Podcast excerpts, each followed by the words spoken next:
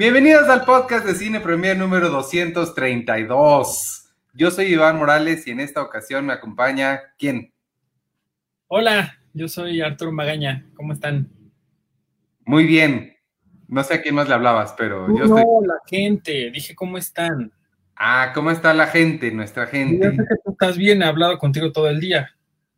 Sí, hablamos todo el día, hombre, con todo y la cuarentena. ¿Te, te has dado cuenta que, que tú, Penny y yo habl- ha- hablamos más que con nuestras propias familias? Sí. Sí, sí me he dado cuenta.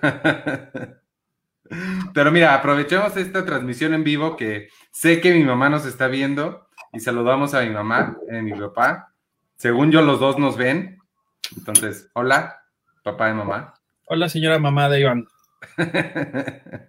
Oye, le voy a mandar hoy para que sepan, amigos, por escuchas, quienes nos estén viendo en vivo y quienes nos estén escuchando mañana, vamos a hablar de varias cosas, entre ellas la película que se acaba de estrenar en Netflix que se llama Ya no estoy aquí. Es, sé que es una de las favoritas de Arturo y es una de mis absolutas favoritas de, no de este año, sino de muchos años atrás. Tuvimos la oportunidad de verla en el Festival de Morelia y este, nos encantó desde entonces y nos va a acompañar hoy Fernando Frías, el director, en vivo y en directo desde Brooklyn. Está esperando ya, le estoy mandando ahorita el, el link eh, y nos va a acompañar para platicarnos de la película, ¿verdad? Sí, sí, sí, qué emoción que, vaya- que vayamos a poder hablar con él, este, pues particularmente ahora en estos días en los que Brooklyn y Estados Unidos en general están también tan, tan enloquecidos. Estará interesante también que nos cuente él un poco de lo que está viviendo allá, ¿no?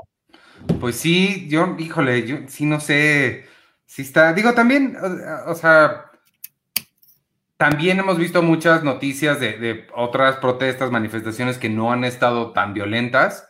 No sé cómo vayan a estar las, o cómo habrán estado las que estén cerca de, de donde está él ahorita. Mira, ahí está. Vamos a darle la bienvenida a Fernando Frías, ¿te parece? Perfecto. Hola, Fer, ¿cómo estás? Muy bien, ¿y ustedes? Hola Fernando, ¿cómo estás? Muy, muy bien, gracias. Bienvenido al podcast de Cine Premier. Me presento, yo soy Iván Morales. Mucho gusto, Iván. Yo soy Arturo Magaña. Gusto, Arturo. Oye, este, estábamos justo antes de, de- de que entraras platicando de que tú estás en Brooklyn. Es correcto. ¿Y cómo está por allá la onda, hombre? Porque vemos noticias medio rudas. Pues sí, eh, justo ahorita venía entrando, eh, tuve que salir a, a dar una vuelta. eh, y pues ya la gente ya está yendo a las, a las protestas. Yo hoy no pude ir, había estado yendo. Digo, hoy ya redujeron el, el, el curfew a, a las 8 de la noche, ayer fue a las 11 de la noche. Eh, la gente igual no lo va a respetar. Eh, nada, está muy encendido todo. No sé, está tremendo, pues porque además lo que dijo Trump ayer, eh, hablando con los gobernadores sobre dominar y todo eso, eh, pues también como buscándole mucho eh, un trasfondo de quién está detrás de, de- de las, de, las, de las marchas y las demostraciones, pero en realidad pues, son tantas cosas, es un hartazgo generalizado y hay pues, gente que, que sale así a, a los riots y hay gente que no, que va más pacíficamente, pero sí es muy, muy impresionante. Yo estuve ahí el, el- el domingo en Barclays Center y, y fue, no sé, algo sí muy fuerte, porque la policía está eh, muy firme y no creo que pare y no debería de parar y yo creo que es, un buen momento para, para que, no sé, ahora después de toda esta pandemia, eh, empezar a cuestionar las cosas y, ejercer también el voto, presionar aquí para, para cambiar cómo está la situación.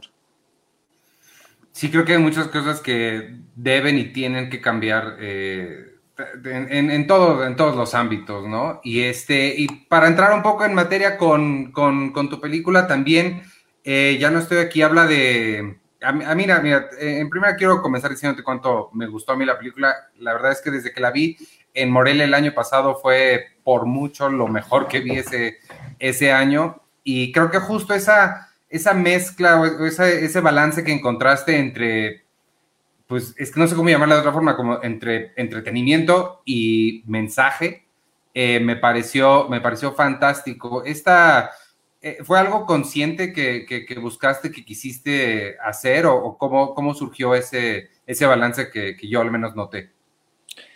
Pues la verdad es que no, no, no tanto consciente en el sentido de, de una ecuación, pero, pero sí eh, obedece como a la forma de mirarlo todo y que eso creo que es eh, pues, eh, algo personal y, la información estaba ahí y, conectar los puntos que quise conectar a través de una pequeña historia.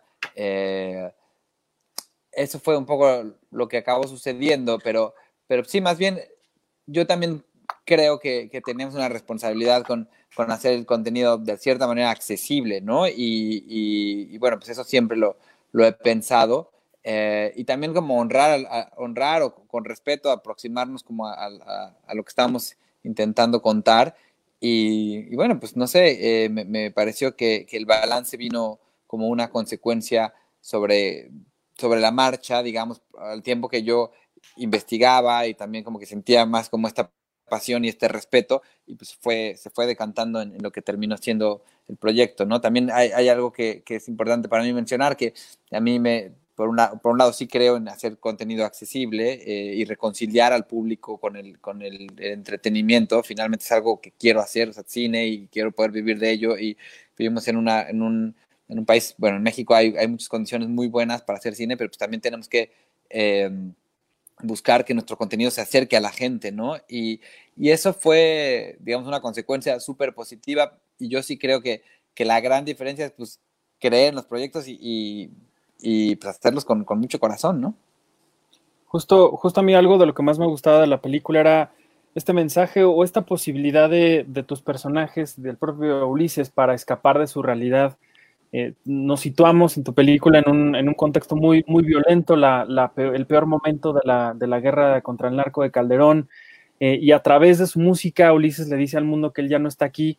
Eh, ¿Cómo te sientes también de que de cierta forma eso has logrado que el público lo haga ahora con, vaya, las distintas circunstancias que han golpeado al mundo, pues han provocado incluso que también que la, que la gente pueda escapar un poco de la realidad al ver tu película? ¿Cómo te sientes al respecto de, de eso? Mira, yo siempre digo que, que la película ha sido como, como, como algo que jamás hubiera podido predecir, ¿no? Que su camino hasta el día de hoy, cada día, me sigue sorprendiendo, ¿no? Eh, pues cuando uno hace algo así, un proyecto como que tiene que tener ciertos modelos a seguir, ¿no? Y se imagina como la escala del proyecto, el recorrido, el, eh, pues sí, el acercamiento a, las audiencias.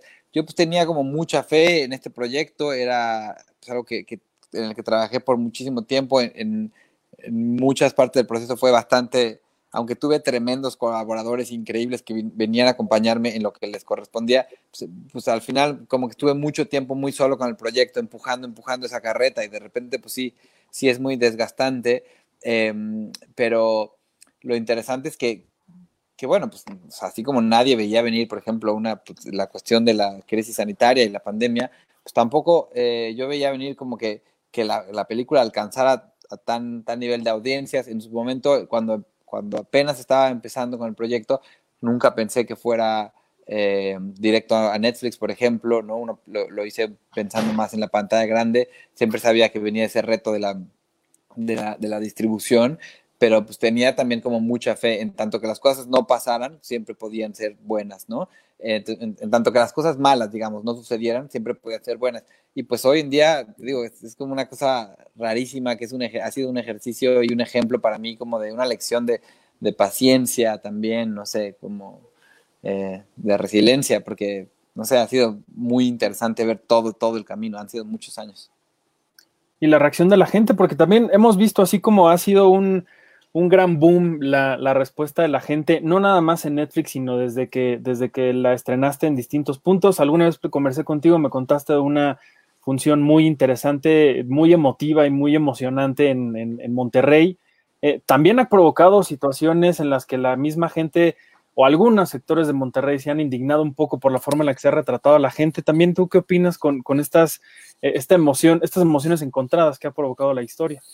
Me gusta muchísimo que se abra el diálogo. Eh, me gusta que la misma gente pueda discutir entre ellos. Me gusta que se evidencien cosas que están ahí, que quizás están normalizadas, eh, que, la película inspire una conversación de algo que, está enfrente de nosotros, pero que no lo reconocemos porque, está todos los días ahí y se ha vuelto normalizado. La verdad es que yo no, sé cuándo dije que, que mi intención era representar a Monterrey, porque yo nunca lo dije. Eh, y es muy curioso escuchar a la gente que dice, eso no somos nosotros. Y hoy en día me parece que es más peligroso que nunca atreverse a ser tan sentenciosos, ¿no? Cuando, cuando es claro que, que la idea de, criticar al otro, porque mientras más diferente sea el otro, más peligroso es, es justo lo que de la película trata de, de, de tener como mensaje, luchar contra esos prejuicios, ¿no? Y es como, no sé, veo unas cosas donde dices, es que, la, es que cómo nos hacen quedar con, con el mundo eh, Netflix pues bueno, eh, la verdad es que no sé, hay mucha gente que yo he visto, eh, tuve la oportunidad, eh, digo, sin querer, sin querer pecar de, de, tiranombres, como dirían en, en, inglés, tuve la oportunidad de hacer una serie, ¿no? Que, que se llama Los, los Spookies para HBO. Trabajé con Fred Armis en un gran comediante, un gran músico y un buen amigo ahora y me decía, es que ahora tengo todas las ganas del mundo de ir a Monterrey y es algo que nunca hubiera pensado. Entonces, bueno, pues nada más ahí, hay un ejemplo, digo, no es, no, esta, esto nunca lo había dicho, pero porque sucedió ayer, pero bueno, es verdad y, y pues no sé, es bastante, me parece un poco ridículo que la gente eh, se sienta referida un poco solo por el, su lugar de origen, no sé, ¿no? Oye, nada más, antes de, de continuar, nada más darle la bienvenida a Sergio López, ya no sé, él es nuestro editor en jefe web. Hola. ¿Qué onda, Sergio? ¿Cómo estás? ¿Qué onda? ¿Qué onda? Este, a mí también me llama mucho la atención la, e, esa reacción. Ahorita puse uno de los, de los comentarios que eh, una de las personas que nos está viendo, Arturo Reyes, nos comentaba exactamente lo mismo, eso que, que preguntó Arturo. A mí, eh, no sé, será la opinión de ustedes o no sé cómo lo veas tú, Fernando, pero a mí se me hace hasta esperanzadora. O sea, creo que hay una, él, pues el personaje de Ulises, me parece que hay una, una esperanza en él que, que, no muere, ¿no? A pesar de todo lo que está sucediendo a su alrededor. Eh, y, me gusta mucho eso, me gusta mucho la, la, forma en la que él, siento que la esperanza no la pierde. Sí, claro, pues mira, la verdad es que eh, más allá de intentar hacer una, una película de acción o puramente de denuncia, a mí me interesaba crear empatía con un personaje y situarlo en un contexto real, ¿no? Que, que pudiera comentar eh, respecto a ciertas, eh, ciertas cosas como la falta de oportunidades, ¿no? La, la falta de movilidad social. Eh, y me parece que, bueno, es claro que el, que el, conflicto del personaje en algún momento es un conflicto interno, ¿no? Y, y que, y que yo quería hablar a, a, sobre la naturaleza de este Ulises, que, que, es un terco, ¿no? No por nada se llama los tercos, él, él bautizó a su pandilla y es como alguien que está aferrado a lo que le gusta, a lo que cree, pues la verdad es que sí, vida hay una, no sé, y, y, y por supuesto, tal vez alguien diría, me, también he visto mucho eso de, ah, ¿por qué no se quedó a, a, a fletársela ahí en Estados Unidos? Pues él no quiso, cada quien, hay, tenemos que respetar las decisiones, ¿no? Y eso es como, a mí me gustaba contraponer la, lo que estaba ocurriendo eh, externamente eh, con lo que estaba ocurriendo internamente, sin que lo que ocurriera externamente tuviera que necesariamente afectarlo directamente como, como, como motor de la historia. Híjole, yo creo que quien no entienda por qué se quería regresar nunca ha vivido en el extranjero. o sea, porque sí es padre, sí es bonito, pero sí extrañas. Y sí me imagino perfectamente cómo alguien podría querer pues, regresar a su casa. Al final de cuentas, tu casa es tu casa. Nos pregunta otro de, que nos está, un poco de escucha que nos está viendo, Luis Cruz. Eh, ¿Cómo fue que, que, llegaste a esta idea? ¿Cómo se te ocurrió eh, contar, contar esto, el Génesis? No sé, o sea, como que no hay un momento en el que diga, ah, tengo esta idea, pues, eh, o sea, empieza a germinar, es como una planta, como que, pues, no sé, no, no, notas mucho cómo va creciendo, va creciendo. Creo que así son las ideas, ¿no? Eh, lo que sí te puedo decir es que tenía diferentes inquietudes que se fueron sumando. Tenía la inquietud de la, de la Colombia, de, la, de las cumbias rebajadas, ¿no? tenía la cuestión de, la, de, de pues sí, del, del, comentario social, de la, de la falta de oportunidad, de lo, de lo, poco que dura la juventud en México y contraponer eso un poco con, con las cumbias rebajadas. Tenía la idea de, de, que no todos los migrantes son iguales, no todos que, los que están aquí quieren estar aquí, que hay diferentes tipos de migración. Tenía la idea de, de algo tan increíblemente vistoso que podría ser como muy accesible, gozoso incluso de ver por el baile, pero que, que, tiene, que está lleno de cargado de símbolos, ¿no? Por eso está esa escena ahí donde él explica a, a Lynn todo esto y que hay un significado y que, bueno, que estos chicos tienen muchísimos significantes y que son eh, una, la contracultura inherentemente responde a algo y en este caso pues hay una, una respuesta a, ese prejuicio, a esa estigmatización, a ese decir de, ah, pues tú crees que por venir de tal lugar soy peligroso eh, o soy menos o soy feo, ah, pues yo abrazo ese, ese prejuicio y, y lo habito eh, ahora con ropas incluso más grandes y me cambio el nombre y mira, si no te gusta cómo existía así discreto, pues ahora mira, ¿no? Y es eh, algo quizá no, no consciente o dicho así, pero que en mi, de mi, en mi forma de ver hay algo que, que sugiere eso, ¿no? Oye, lo de la... Bueno, no, adelante, adelante, Checo. Eh, yo tengo, eh, más que nada serían como dos preguntas quizás ligadas. Eh, una sería la, la escena del, del, mercado, la escena del tianguis donde le compra el reproductor de, de MP3. la sentí sumamente natural. No sé si el vendedor es este vendedor en la vida real, cuántas, cuántas veces tuvieron que, que recrear esa escena o, o, si fue nada más solo la primera, la primera toma. Y la segunda tiene que ver con el soundtrack. ¿Son las canciones que, que querías, las canciones que te imaginaste o quedó alguna fuera? Eh, ¿Cómo fue sobre todo la, curación de ese soundtrack? Sí, me empiezo de atrás para adelante.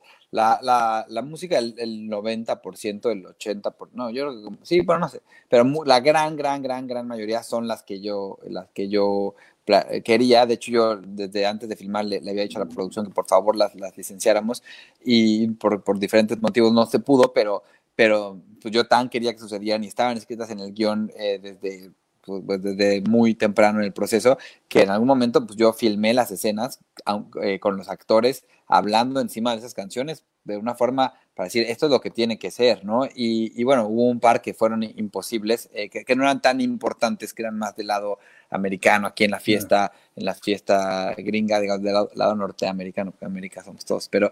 Eh, eh, y, y, luego hubo, trabajamos con Índice, con eh, Joe Rodríguez y Javier Nuño, que, que se echaron un golazo, por ejemplo, con Te Llevaré, ¿no? Porque eh, esa, yo tenía otra, estaba amarrado con otras, y me dijeron, yo decía, hasta que me consigas algo de ese nivel, va, y ya trajeron Te Llevaré, y esa vino, pues la, la de los créditos. pues nada, como que la música siempre estuvo ahí, de hecho yo escribí el guion pensando en la, música, ¿no? cuando, una vez haciendo conociendo a los chavos, el que hace de sudadera cantó Lejanía, que yo conocía, y ahí fue, eso, además de que cuando lo vi dije, esto tiene que ser una escena, este, esa canción, pues no había forma que no estuviera, ¿no? Es lo que retrata pues, más la emoción en general de la película. Por otro lado, eh, respondiendo a la escena del mercado, esa escena se le debe muchísimo a, la, directora de, arte, de, diseñadora de producción de la película en, esa parte de México, porque el, porque el mercado ya no existía, ya no, ya no existía, había, ese mercado ni existe y, lo, recreó de ceros toda esa atmósfera. Estaba lloviendo en Monterrey, ya no había, no teníamos muchos extras, era muy difícil eh, donde estábamos filmando llevarlos y, bueno, pues creo que a mí me encanta esa escena porque esa locación pues, estaba toda cerrada, vacía, se llama el Penirriel, y, y bueno, pues decoró todo con, con, con, esta, con esta ambientación. Y porque en, el 2000, ah, bueno, antes había un mercado que se inundó, después en un huracán que estaba bajo el puente del Papa y era imposible de recrear. Eh, y eso, bueno, dotó de muchísima realidad y acogió a los participantes en la escena como, como para que se sintieran dentro de un universo creíble. Ya a partir de ahí, pues este fue esa escena en particular, pues tal como estaba escrita, pero este señor Rodo, que es un, chingón, pues le echa muchísima crema. Yo le decía, pues déjate ir, déjate ir, ¿no? Y, y así, y cada toma una cosa nueva. Él, eh, maravilloso, la verdad.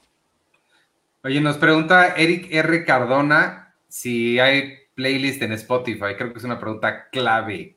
Hay un playlist en Spotify, búsquenlo, ya no estoy aquí. No están las rebajadas, porque pues en Spotify no están las rebajadas, pero en YouTube hay muchas rebajadas. Sí.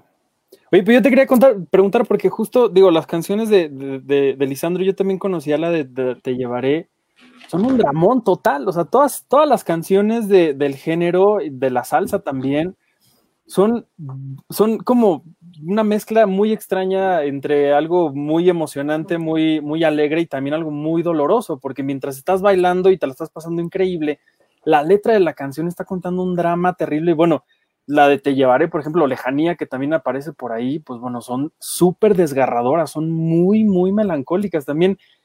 ¿Qué había en estas canciones que querías tú ponerlas tanto y, o, o cuando las escuchaste por primera vez, qué fue lo que te conectó con ellas?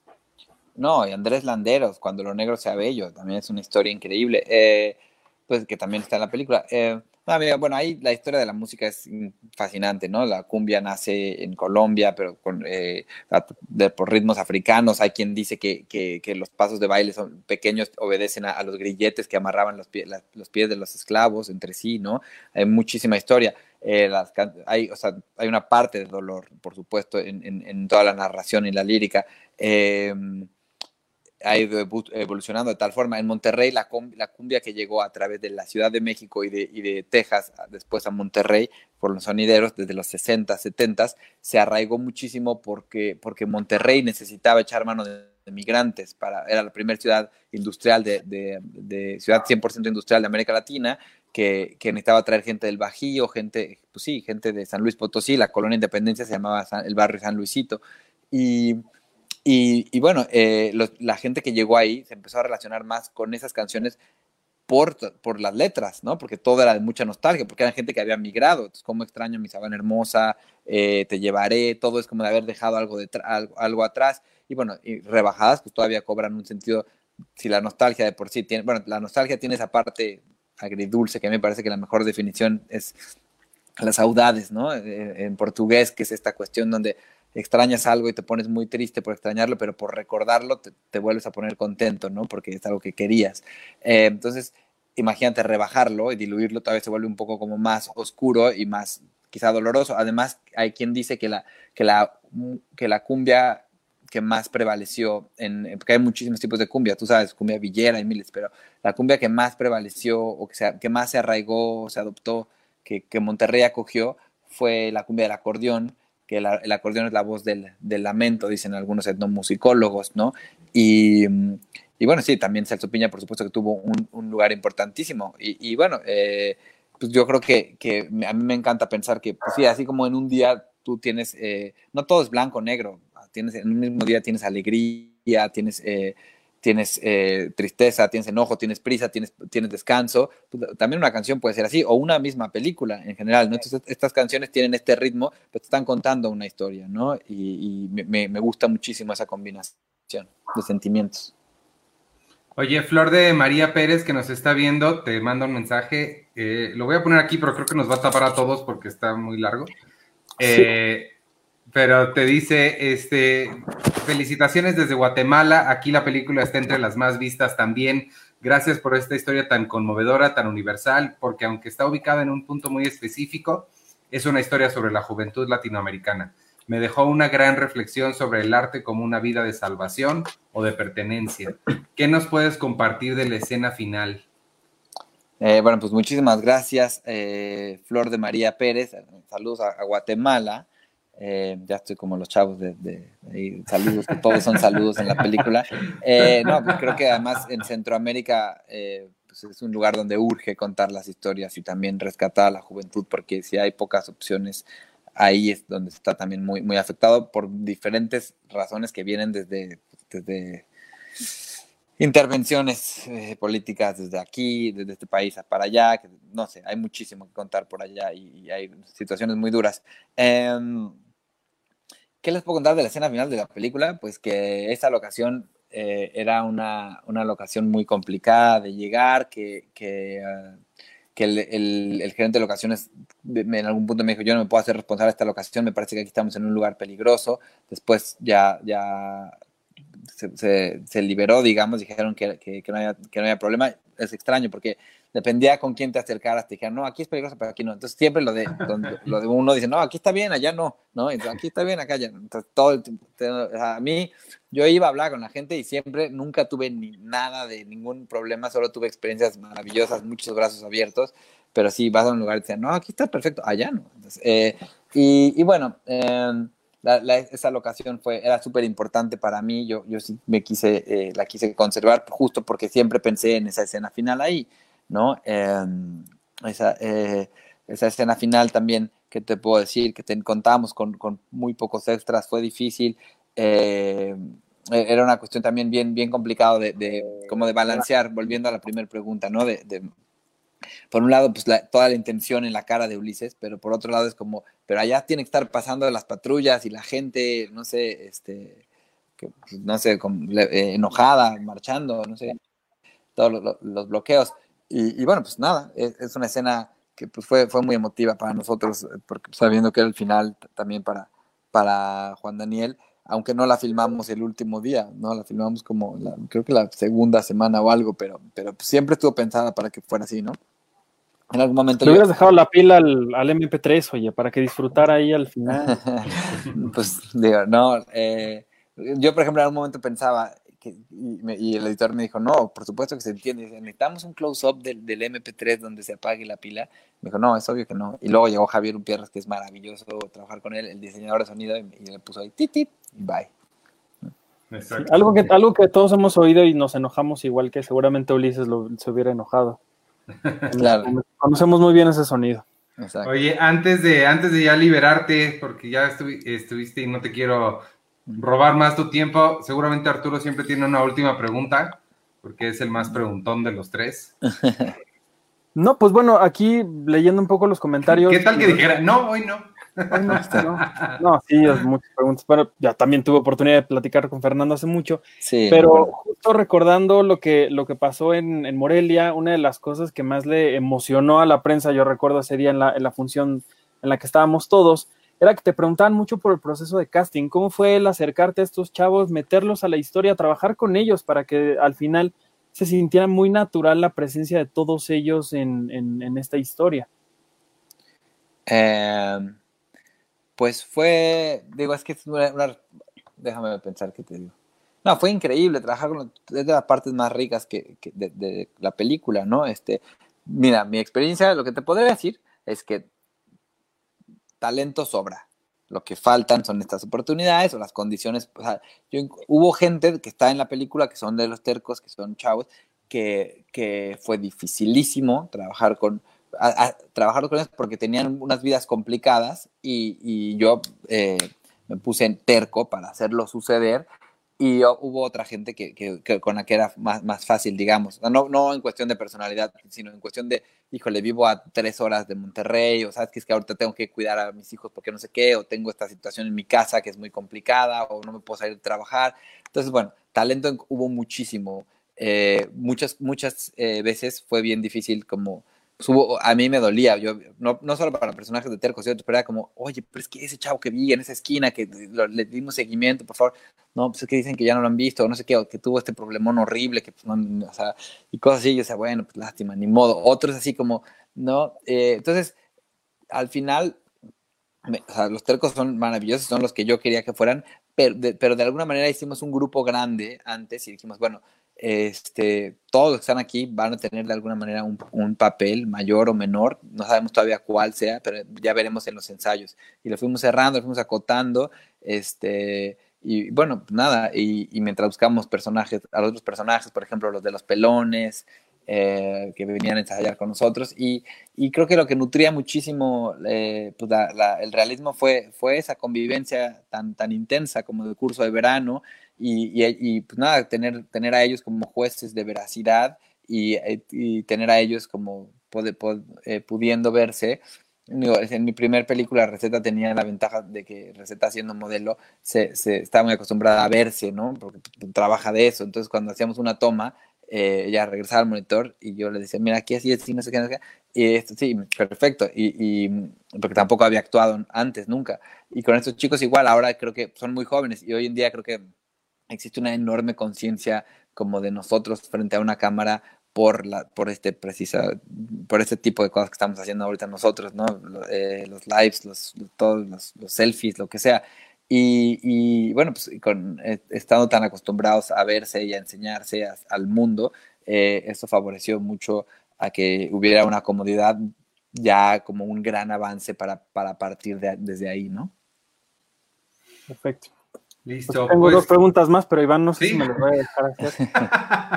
si quieres preguntar, no sé, no es mi tiempo, es el de. yo me voy a tener que ir pronto, pero bueno, echa, una, escoge una.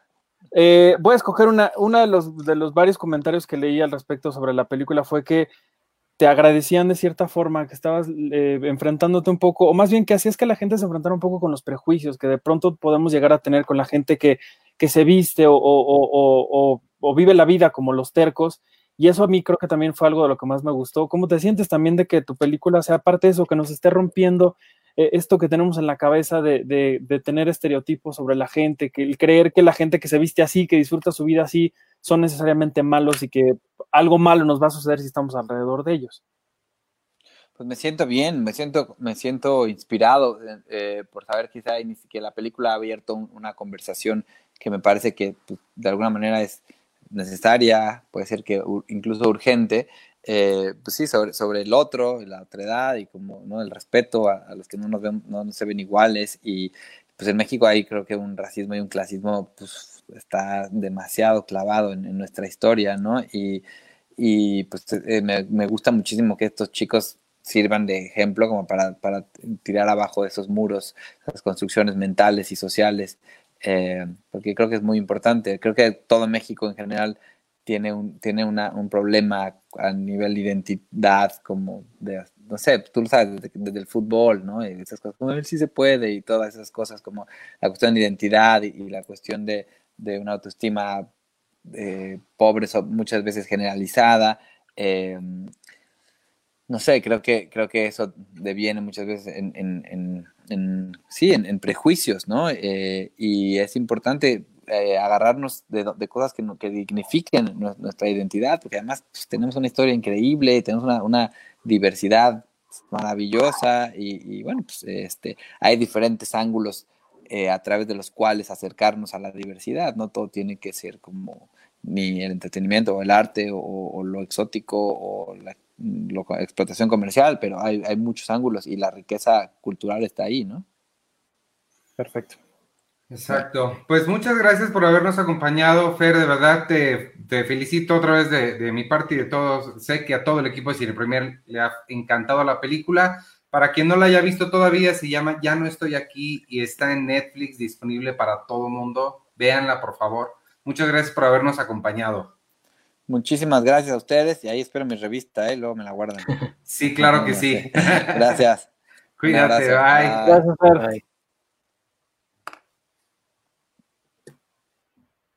bye. Ya le iba a poner yo salir del estudio yo. estudio. Listo. ¿Cómo estás, Sergio? Llegaste tardísimo, te fuiste, a, andabas en la fiesta, Ahora estabas bailando rebajadas. Ya se fue Arturo. Ya se fue Arturo. Sí, estuve bailando cumbia rebajada y, y ya, pero ya estoy, ya estoy aquí. Voy a hacer un screenshot al rato que tenga el video de esa cara que hiciste y te la, te la paso para que sea tu perfil. El huevito.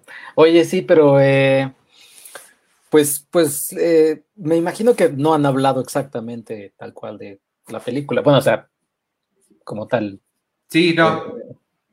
Eh, pues sí, tú habías dicho ya bastante tiempo desde que la viste en Morelia que había sido tu película favorita mexicana en mucho tiempo. Sí. Y la verdad es que sí. Y fíjate que ahorita que, que dice, que decía este Fernando sobre su anterior película, su anterior película también estuvo en Morelia, Receta, y estaba en Netflix. De hecho, yo la volví a ver. Ya. Eh, la volví a ver y pues, o sea, se, se veía un, o sea, se veía diferente, pues, o sea, se veía una propuesta distinta a lo que normalmente, eh, pues, te, te, presenta, te presentan los festivales, pues. ¿Pero está todavía o ya no está? No, ya no está. O sea, ahorita ah, que... Click. Ah, en Cinepolis Click. Eh, y pero bueno, pero ya no estoy aquí, es todo, todavía más un upgrade y la verdad es que sí me, me sorprendió bastante, pues todos los, los niveles de lectura, ¿no? Que tiene la película.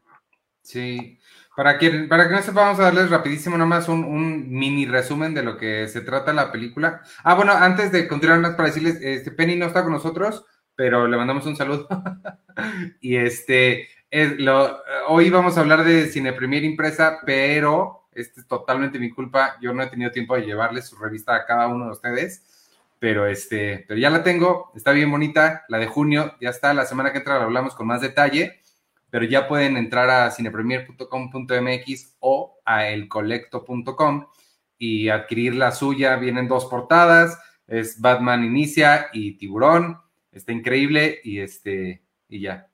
Y bueno, ya no estoy aquí, pues es básicamente la historia de un chavo que se llama Ulises, que toda su vida es, gira alrededor del baile y por circunstancias de, de la vida y por el barrio en el que vive en Monterrey, que es un poco peligroso, tiene que emigrar a Estados Unidos y la historia se divide un poquito entre lo que le sucede aquí antes de irse y lo que le sucede allá una vez que, se va. Es una historia de, pues, de encuentros, creo, ¿no? De, una persona que se topa con dos diferentes tipos de vida y cómo lidia, lidia con ellos. Este, yo, yo la verdad es que no sé por qué, la, la película sí es chistosa, tiene partes muy chistosas, en mi cabeza yo la sigo, creo que con lo que, y esto eh, debe ser como un poquito como una prueba de Rorschach, que no sé, cada quien lee o ve lo que quiere. Yo me quedo con ella más con la parte eh, divertida, la, recuerdo como una comedia, a pesar que no es una comedia. Este, la volví a ver el fin de semana, es extremadamente desoladora, es, tiene unas partes muy fuertes, pero también tiene unas partes muy chistosas. Sí, no, la forma creo en que, en que combina eso, en que no, en que no se va totalmente como hacia el chiste y cuando te presento el drama, entonces súfrele así brutalmente. Eh, o sea, lo, nivela muy bien, pero sí, o sea, creo que, o sea, creo que sí se agradece también que sea un, una, o sea, un drama, pues, pero con una comedia muy bien presentada o sea, que no es este, este dramón de que se va a Nueva York y entonces él recuerda su, su, familia y sus amigos y su baile con una nostalgia terrible de La Rosa de Guadalupe, sino que es como más, más real, ¿no? Es como que la música le sigue, le sigue dando este, este motor para seguir, para seguir ahí en Nueva York, pero pues ya cuando se tiene que enfrentar ahora sí al golpe, ahí es cuando, cuando el, drama entra, pero, pero se siente muy, pues muy sutil. Sí, yo, yo, yo resumiría la película, si ustedes no la han visto y, necesitan una frase para que la vean. Eh, yo, citando un poco a, todos los personajes y propiamente a Lynn, diría que es una película que está pasadísima de verga y que tienen que verla porque está increíble y que incluso hasta esta palabra que luego Van dice Arturo y me grita cuando, cuando la digo, es una palabra muy fea. Tiene un momento muy chistoso ahí en, en, en, en, Nueva York que a mí también me hizo, me hizo sonreír bastante y que sí, yo, yo me quedé más con la parte de, de, él extrañando muchísimo algo, no propiamente un lugar, sino a su familia. O sea, es, este, este como espacio seguro que él construyó con sus amigos mientras bailaba y mientras el mundo estaba cayendo a pedazos, pero él estaba con ellos y no, no importaba nada más. Yo, eso fue lo que a mí más me gustó. O sea, incluso, incluso, obviamente, pues es también desde como yo lo capté, ¿no? Porque pues igual pues, soy medio güey. Pero, pero esta parte donde él le explica a Lynn el, o sea, los, uno primero como los, las banditas y demás. O sea, yo dije, esto es, esto es de Warriors, pero en Monterrey. Y cuando le dice, y son cinco picos, y dije, esto es Gangs of New York, pero en Monterrey. Eh, pero la verdad es que, es, que, o sea, está tan bien, tan bien construido eso que, que, que sí, o sea, te crees, o sea, sobre todo cuando están estas, estas secuencias de baile y cada grupo está ahí con sus pancartas de los tercos y los, y los demás nombres, o sea, no te, no te tienen que explicar, o sea, eso vimos primero, ya te explicaron lo de los grupos hasta como hora y media después, pero ya lo sabías, o sea, ya, ya lo habías como, como comprendido, no, no tuvieron que presentarte, no tuvieron que decirte una voz en off y de estos somos y los tercos y demás. O sea, está, está, al final de cuentas, está bien presentada, bien editada y, sólida completamente. Yo lo que no recordaba y me sorprendió ahora que la vi el fin otra vez, es, yo la recordaba lineal, recordaba que, él estaba en Monterrey, y luego se iba y veíamos Nueva York, pero no está eh, contada, eh, entrelazadas las dos, las dos historias, eso me, me sorprendió la segunda vez. Lo que me quedé con ganas de preguntarle a Fernando y se me olvidó, no sé si ustedes habrán leído por ahí, es eh, cómo la, estarán viendo o cómo están recibiendo esta música en Colombia. Me llama mucho la atención ver porque no sé si les gustará o la conocen o es un poco como cuando nosotros vamos a Estados Unidos y vamos a Taco Bell y nos dicen que eso es comida mexicana me, llama la atención ver allá cómo la estarán recibiendo las cumbias rebajadas. Cuando, cuando yo hablé con él para, el artículo de, la revista que salió en, la de mayo, me dijo que, que en Sudamérica estaba teniendo una recepción muy padre. De hecho, incluso me dijo que en, que en, en Argentina la gente estaba reaccionando ya como él jamás hubiera, se hubiera esperado. Yo más bien no, no sé qué tanto el, el, en, en, Colombia, eso no se lo pregunté, pero pues es que esta es la música que escuchamos en esta parte del mundo. Y es algo que, aunque sean rebajadas o no las cumbias, pues las conocemos o al menos las bailamos o de perdida, pues nos hacen sonreír mientras estamos en una fiesta y nos hacen que la pasemos bien. O sea, sí es algo como que sí compartimos en, en toda esta parte del mundo que, pues que no sé, no sé, digo, acá están más, más, más lentas y todo, pero pues, sí estaría interesante, eh, interesante ver cómo lo recibieron. Pues creo que es más que nada, o sea, creo que ya, o sea, sobre todo el, el, movimiento de cumbia en Colombia, o sea, los que están clavados en, en, ese género, pues yo creo que están completamente eh, conscientes y saben de este movimiento de cumbias rebajadas y demás. Yo creo que, o sea, a final de cuentas, eh, como cultura y como géneros musicales que, que, que van como entremezclándose y demás, pues eh, se, se, aceptan, pues, y como ya lo decía Fernando, está, está la cumbia villera de Argentina, que es, que es muy diferente a la, a la cumbia eh, rebajada, pero que es bien divertida, y pues un sinfín de cumbias, sobre todo esta escena del, del tianguis que te, que te va explicando, te tengo cumbia peruana, cumbia colombiana, cumbia argentina, cumbia, creo que todas enriquecen en sí, y al final de cuentas, como, como género, creo que todos están, o sea, como es un género muy bailable y muy de fiesta, pues creo que a final de cuentas es bien recibido, ¿no? Es mientras haya más fiesta, es como cuando llegas con, con más alcohol, así, así llegues con cerveza, así llegues con ron, con tequila, mientras haya más, pues mejor, creo. Ahora, sobre la música, lo que sí quería yo comentar es que eh, para quien, quien nos esté escuchando, nos esté viendo, crea que le tiene que gustar esta música o que si no les gusta esta música no van a disfrutar la película les prometo, y se los digo yo, que yo no soy particular eh, seguidor de este tipo de música, es totalmente irrelevante. Eh, es, la, la, película funciona porque, por, porque es una gran película, aunque no te guste la música, y de nuevo, a mí no me gusta esa música, funciona muy bien. Y lo que es cierto también eh, es que por más que no te guste esta música, sí hay algo latino en ella, ¿no? Y, y, incluso yo que no soy una persona que particularmente sigue la, la, la, las cosas latinas o que sí, pues sí soy mexicano, ¿no? Y sí, sí me siento identificado de alguna, aunque no me guste, la siento como un poquito mía, como esas raíces latinas. No sé si, si me estoy explicando. Y eso, e, eso se siente mucho, sobre todo en, en las partes en las que él está lejos. Lo que sí he hecho, sí me ha tocado vivir fuera del país y, y pues sí, sí se siente algo, pues la conexión con las raíces y creo que hace una muy buena labor de, de, de tocar eso la película, sobre todo al final, cuando él eh, está en Nueva York y está, no, no al final, pero cuando él está en Nueva York, está viendo lo que ha pasado con toda su familia de tercos en México, como lo, lo, los diferentes destinos que han estado teniendo y ver cómo se le, en, en lo que se están transformando, ¿no? Y creo que eso es se me hace muy, muy interesante también eso que habla de pues, cómo se transforma una ciudad y, y, y, las vidas de las personas, cómo son afectadas por, en este caso, cosas como el narcotráfico, ¿no? Sí, uh -huh. sí la, la, película sí, digo, de cierta forma no es tan explícito, pero por ejemplo escuchamos la voz de, de Calderón y pues bueno, nos citamos más o menos en, en un año, me parece que es 2000, 2011, cuando, cuando ocurre la, la película pero también tiene situaciones que son tremendamente actuales. Por ejemplo, cuando está él ya en, en un lugar donde hay como un, es que no sé si es un poco como spoiler, pero en estos centros de detención de migrantes donde están los niños tapados con estas como cobijas como de papel aluminio que ni siquiera sé cómo son, pero que mm, son más o menos calientan. Ajá.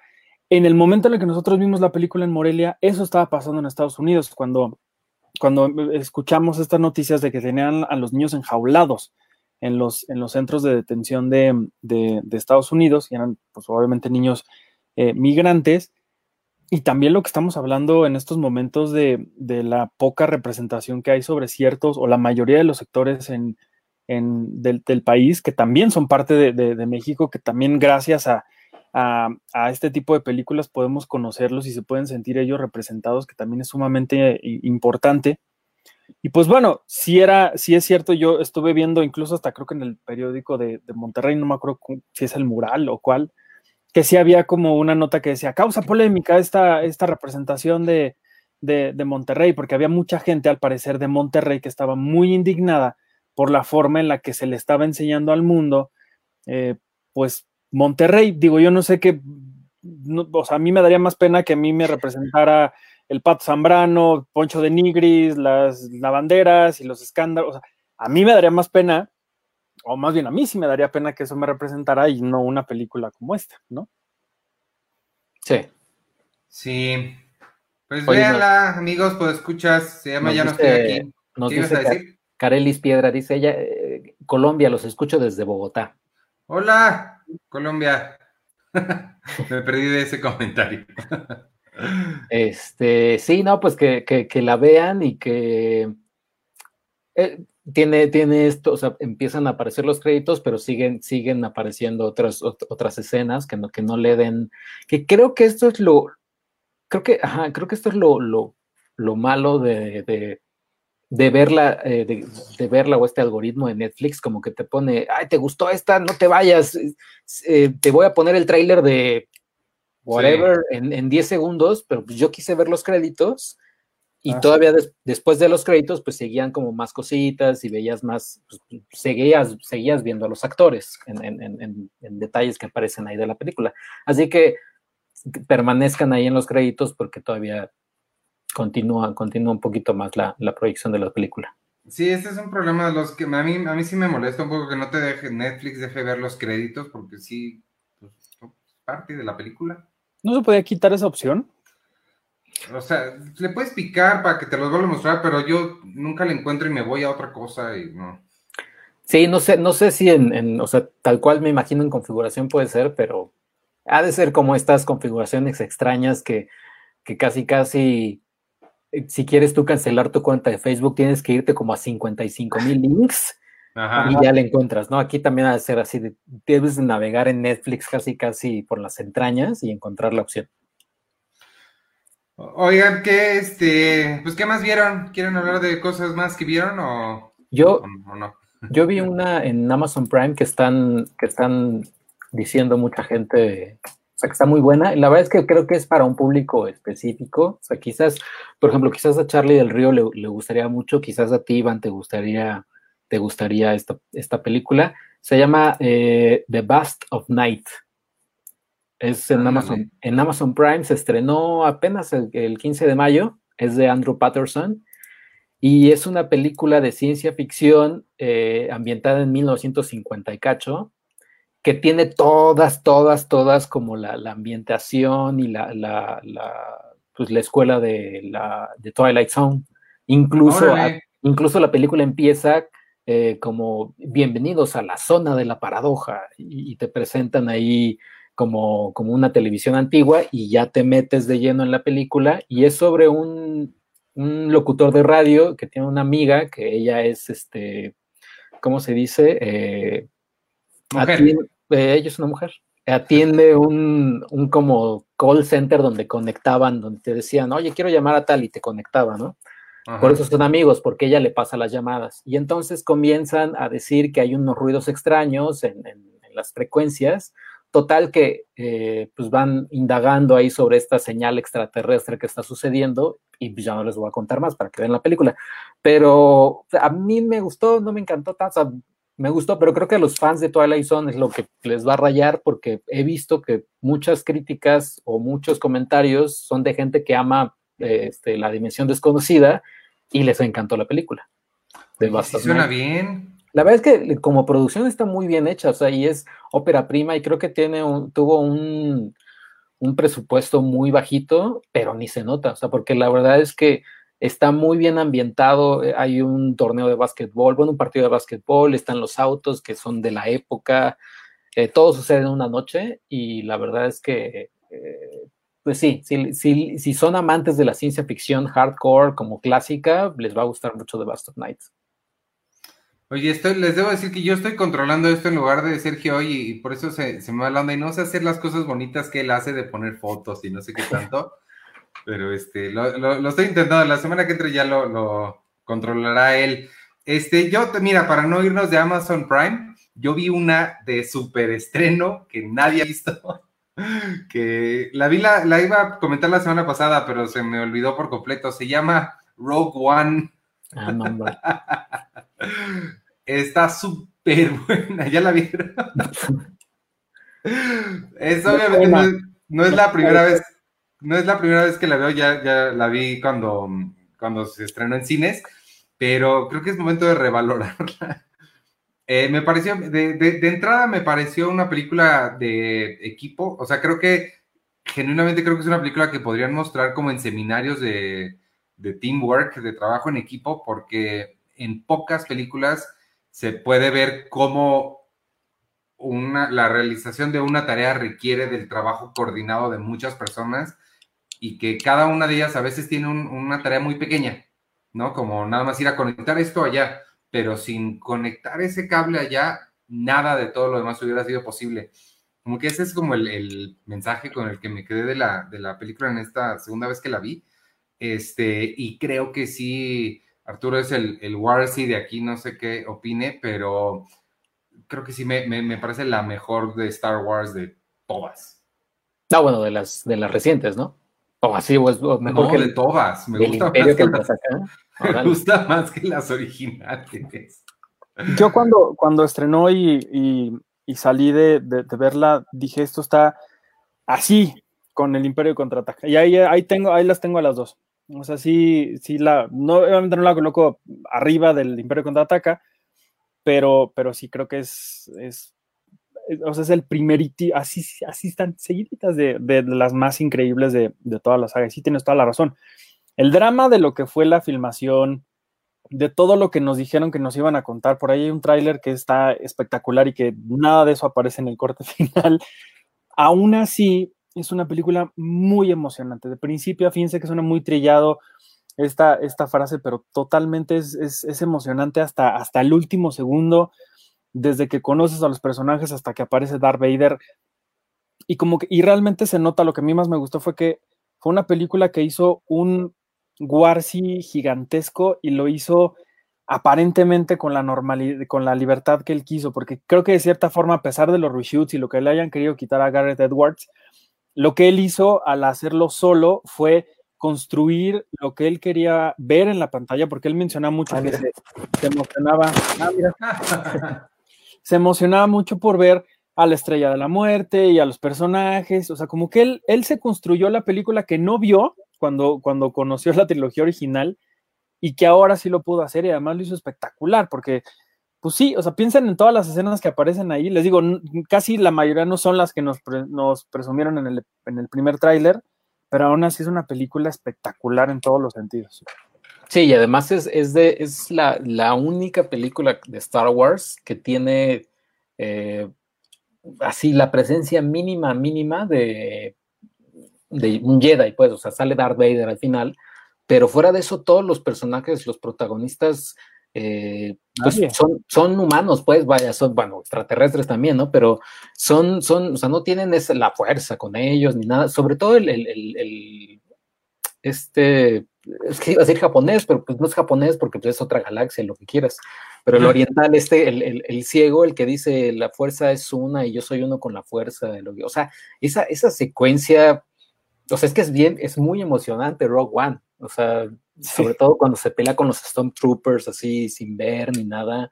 Eh, Diego Luna, este, salvando ahí un poquito el, el que querían tomar como la, las las, este, que eran los datos, ¿no? De la estrella de la muerte, los planos de la estrella de la muerte, el robot, eh, todo. O sea, la verdad es que todo, y, y sin presencia de Jedi, que bueno, la, toda la, la, franquicia de Star Wars está basada en toda esta mitología de los Jedi. Pero esta película es, no, no tiene, no tiene nada de eso y aún así es muy emocionante. Como de Mandalorian, que tampoco tiene Jedi, salvo Baby Yoda, pero es también muy emocionante. Pero, sí. ¿por qué? ¿Cómo viste de Mandalorian, Sergio? Si aquí todavía no se estrena. Iba a decir que viajé a Estados Unidos, pero no he viajado, pues imagínate cómo viajar. Eh, no, he leído mucho. La novelización. La novela, ajá. Las notas. Las notas de producción, todo. pero también piensen en el contexto en el que se estrenó la película. Era también como, pues más o menos cuando empezaba la, la era de Donald Trump, había como muchos mensajes como de también salir adelante, de hacer equipo, bla, bla, bla. Se muere Carrie Fisher cuando estaba la película en los cines. O sea, también sí eh, obedeció a un contexto que de cierta forma hizo que, que, el mensaje de la película así fuera muchísimo más emocionante que, que de lo que por sí ya es, ¿no? Y que además, sí, extrañamente creo que es el elenco más diverso de Star Wars y no se siente para nada así de, hay que poner a un mexicano, hay que poner a un, a un asiático. No, al contrario, se siente como una una, pues una camaradería increíble, una, una química espectacular y que sí obedecía como a estos personajes más cuestionables y extraños y, de cierta forma muy poderosos en, la galaxia, que eso también está increíble. Y que incluso hay uno, o sea, igual este, este oriental, pues, con, con el otro que, que, hasta te dan a entender que son como pareja, ¿no? O sea, que, que, o sea, eh, o sea, quien lo quieras, quien los quiera ver como pareja, pues, no hay, no hay ninguna bronca, y quien los quiera ver como los mejores amigos, pues tampoco hay ninguna bronca, pero no está ahí puesto ahí el con calzador, el miren, se están besando dos al final de Rise of Skywalker, véanlas. O sea, la verdad es que es muy sutil la película también. Ah, yo no he visto la, la, última. Bueno, sí, de hecho estoy mintiendo porque ahorita dije que Rogue One me parecía la mejor de todas, pero no he visto ¿Cómo se llama la última? El, ascenso de Skywalker. ¿Nunca la viste? No, está ahí en Amazon también. Y lo que me pasó con Rogue One es que la terminé y dije, este, ay, ya me dieron ganas de ver todas las demás, pero, o sea, vuelvo a ver sin ningún problema las primeras tres. Y incluso las de George Lucas, pero las últimas tres sí me piensan. Y mira que The Last Jedi, o sea, no, creo que la volví a ver, pero la volví a ver entre comillas. O sea, sí la quiero volver a ver porque es de Ryan Johnson y el Ryan Johnson de Knock Knock está increíble y el de Brick está increíble. Sé que tiene partes padres eh, eh, de Last Jedi, pero hay unas cosas, sobre todo este hombre Finn, ay, híjole, su historia sí es así como de no, no manches. Eh, y Rise of Skywalker la quiero volver a ver también, pero siento que también voy a sufrir así de una forma, así como de, no, sobre todo al final, cuando llegan todas las naves y ay, estamos muriéndonos y llegan las naves, ahí sí es como de. Sí, sí, a mí Finn me parece el peor personaje de todos. Me gusta que al menos en el episodio 8 y el 9, Poe Dameron sí es como, como que se dieron cuenta que debieron de haberlo puesto más eh, en el episodio 7 y en, el 8 y en el 9 como que sí enmiendan un poco eso y nos dejan conocer un poquito más de este personaje. Sé que por ahí creo que él va a ser como uno de los que vendrán en estas spin-offs y series y cosas que iban a hacer. No sé en qué habrá quedado como todo eso que tenían planeado. Pero bueno, al menos de, estas, de estas últimas tres películas, pues nos queda ese personaje, ¿no? Creo que de ahí en fuera todo lo demás no habría algo que yo destacaría más que a mí el episodio 8 me encantó, eso sí, lo reconozco, me gustó muchísimo. Y lo único que me, gusta de eso son los momentos donde pues los viejos héroes de la trilogía original pues brillan, aunque muchos tienen unas muertes demasiado X, no se las merecían, pero, pero bueno, ese es mi lado fan. ¿Qué más vieron? ¿Quién, quién faltaba de decir? Eh, no sé, yo terminé de ver Defending Jacob, la serie de, Apple TV, ah, con, con Chris Evans. Está muy buena. Chris Evans, el que tenía ahí tratos con Jeffrey Epstein. No, ese no. ¿Viste los tweets que decían? Yo cuando entro a ver Chris Evans metido en este escándalo y ya después cuando ven que no era él, que es justo creo que este meme de, Robert Downey Jr., ¿no? Así como respirando. Ah, sí. De, de, calmado. No, no es, no es ese, no es ese Chris Evans, es el otro, el que todo el mundo conoce. Este, que, pues, bueno, ya les había contado un poco la historia, es, él es un abogado, un fiscal de distrito que trabaja en, pues, en el gobierno de, Boston, y él se dedica justamente a trabajar en, pues, resolver los casos más complicados de, esa ciudad, en juicios, donde él tiene que presentar las pruebas y que la gente pues, que cometió un crimen, pues pague por, por, sus, por lo que hizo. De pronto un día le avisan que un, compañero de la escuela de su hijo fue asesinado y em, cuando pues él empieza a trabajar en, en, este caso, le dicen, pero ¿estás seguro porque es una escuela, es la escuela de tu hijo, es un compañero de él, ¿crees que hay algún problema? Me dijo, no, no, no, no, para, para nada. El problema es que el único sospechoso que, que termina eh, siendo so, sobre este asesinato es su propio hijo. Entonces, pues ahí es donde todo se le empieza a, a, a complicar a este hombre. Y sí es una, una mezcla muy, muy interesante entre entre un, un thriller policíaco y un drama familiar en el que poco a poco todos los personajes se empiezan a dar cuenta que nadie conoce verdaderamente a nadie en su familia, o sea, lo, el, el, papá y la mamá no conocen a su hijo, su hijo realmente termina siendo como una cosa ahí muy, muy misteriosa que nadie sabe y que es durante los, el juicio y el, y el y como van desentrañando este caso es cuando se van dando cuenta de todas las cosas extrañas que jamás creyeron que, pues, que ocurrían en la vida de su hijo. El niño, ahorita no me acuerdo cómo se llama, pero es, él sale en, en It. Y, eh, Jaden Martel. No sé, perdóname por los nombres, pero. Eh, es el principal de It, ¿no? El, el que tiene el, el, tartamudeo. Sí, es él. Sí, Jaden Martel. Él lo hace espectacular porque realmente eh, no sabes qué onda, no sabes si él lo hizo o no lo hizo. Eh, también de pronto el, el personaje de, de, ¿Qué dice? ¿Qué dice Arturo? ¿Si, si fue o Pablo no fue? Hinojosa te pregunta, ¿qué dices Arturo? ¿Sí fue o no fue él quien lo hizo? No sé, lo... ¿estamos hablando de Jacob o de Chris Evans? De Chris Evans. ah, no, pues yo creo que no. No sé. No sé, la verdad. Pero, pero bueno, el chiste es que en, en esta serie sí me gusta mucho que que, que, la historia juega también con nosotros como espectadores, porque realmente hasta el último final, digo, hasta el último momento de, de la serie, todo, todo se va, se va como, pues, va torciendo demasiado en el, en el camino y no sabe realmente qué fue lo que pasó, quién es culpable, quién es inocente. Eh, pues vaya, es como, el, el, otro día pensaba en esta serie de HBO, la de The Night Of, donde realmente nunca sabemos si este personaje, Riz Ahmed, mató a la chavita que, que, le acusan de haberla asesinado en el primer capítulo, porque ni siquiera lo vemos. Es más o menos lo mismo acá. Y además sale un J.K. Simmons que les juro que cada que él sale y aparece a cuadro es igual de emocionante que cuando lo vimos en, en Whiplash. Así un personaje mm. muy violento, muy misterioso, muy, muy complejo que, que también nos da una que otra, una que, otra sorpresa de, al final de la serie. Entonces, véala, son ocho capítulos nada más y está en, en, Apple TV Plus. Los primeros dos me parece están gratis si ustedes no están suscritos ahí. Y pues bueno, si ustedes también vieron el de Mandalorian, pues seguramente sabrán que la podrán ver o, o no sé, ¿no? Pero bueno, véanla, está, está, muy, está muy, muy, muy, muy padre.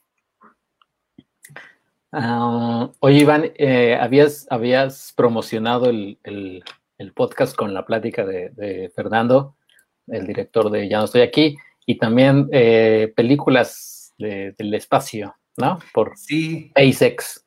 El sábado, se, el sábado, dos personas se hartaron tanto de 2020 que se salieron del planeta. Qué mejor, es... qué, qué afortunados, qué sabios ellos. El otro día vi un posteo, creo que en, en I Fucking Love Science, que decía que unos investigadores arqueólogos o creo que eran arqueólogos, no sé, habían encontrado una cueva con unas criaturas adentro que no lograban identificar y uno de los comentarios decía, cierren eso por favor, este no es el año para estar descubriendo entidades nuevas. Exacto.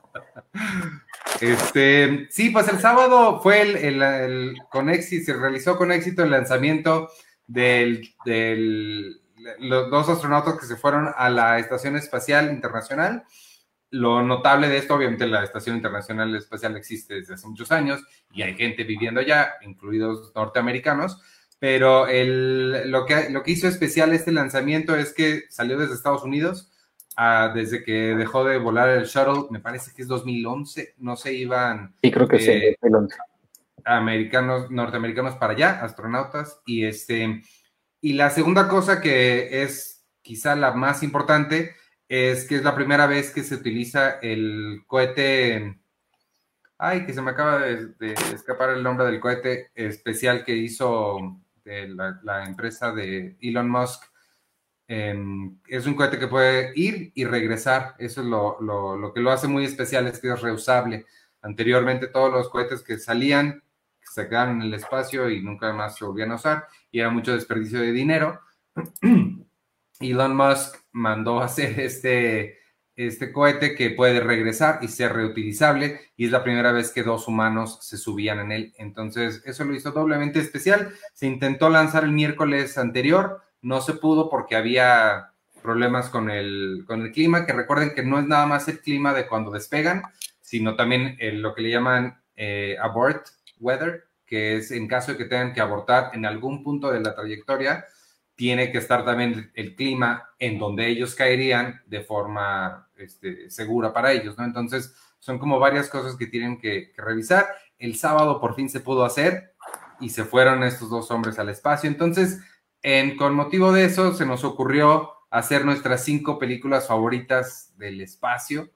Este, es, es un tema fascinante. Habíamos hablado alguna vez aquí de The Right Stuff.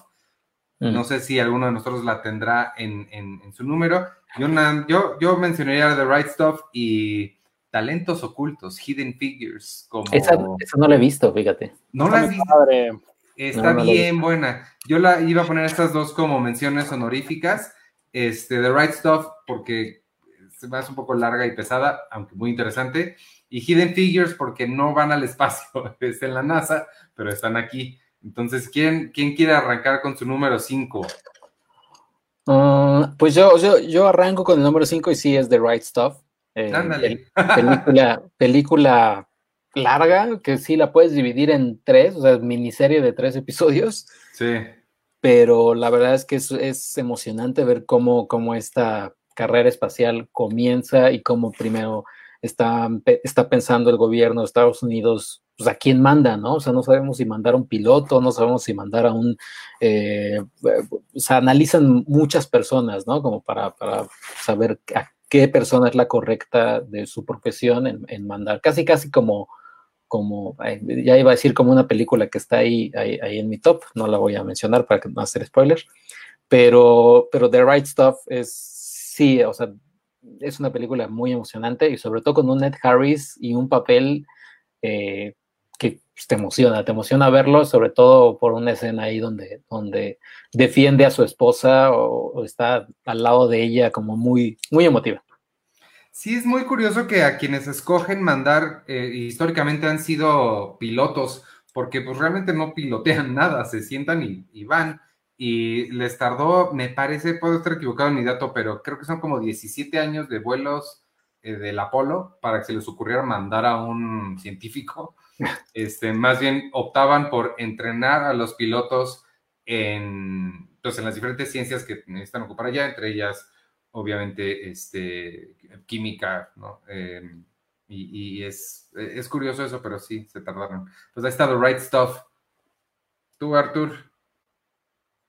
Ay, espera, me voy a poner un banner que, que me estoy equivocado y por eso pongo el de prueba. Y mira, ahorita puse Defending Jacob yo pensé que en el, en el, aquí en el super ibas a poner, ya me fui, ya me morí, ya no estoy más aquí, todos los títulos que se te ocurría del, de ya no, estoy aquí. No, porque lo apunté, porque imagínate equivocarte de frente del director, qué feo. Muy mal. La mía es Santo contra los Marcianos, de 1967, no, no es cierto.